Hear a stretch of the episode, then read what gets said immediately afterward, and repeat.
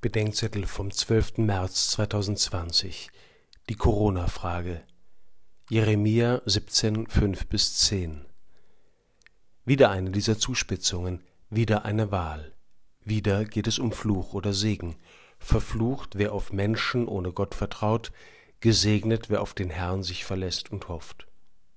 Die Zuspitzung ist auch rhetorisch bedingt, denn wir können gar nicht exklusiv auf Gott ohne seine Geschöpfe vertrauen, denn Gott wirkt immer auch durch seine Schöpfung.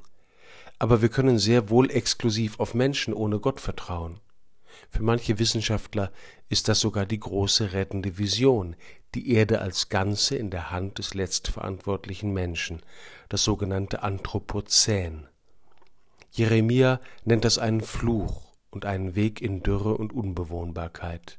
Nicht nur, weil der Mensch überfordert ist, er hat mich ja nicht mal gemacht und kann weder mein Glück noch mein Überleben gewährleisten, sondern auch, weil der Mensch, wie Jeremia sagt, ein unergründlich arglistiges und unverbesserliches Herz hat.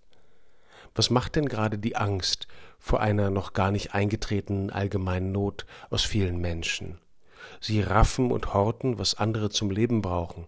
Das Gehortete wird zu horrenden Preisen weiterverkauft und aus Operationssälen werden Mundschutz und Desinfektionsmittel gestohlen. Ich fürchte nicht den Virus. Ich fürchte, was aus dem Herzen des Menschen an Grauen zum Vorschein kommt.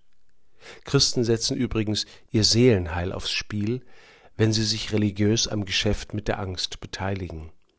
Aber die Frage des Propheten Jeremia steht doch vernehmlich im Raum, ob wir wirklich eher auf die Göttlichkeit des Menschen als auf die Menschlichkeit Gottes vertrauen wollen.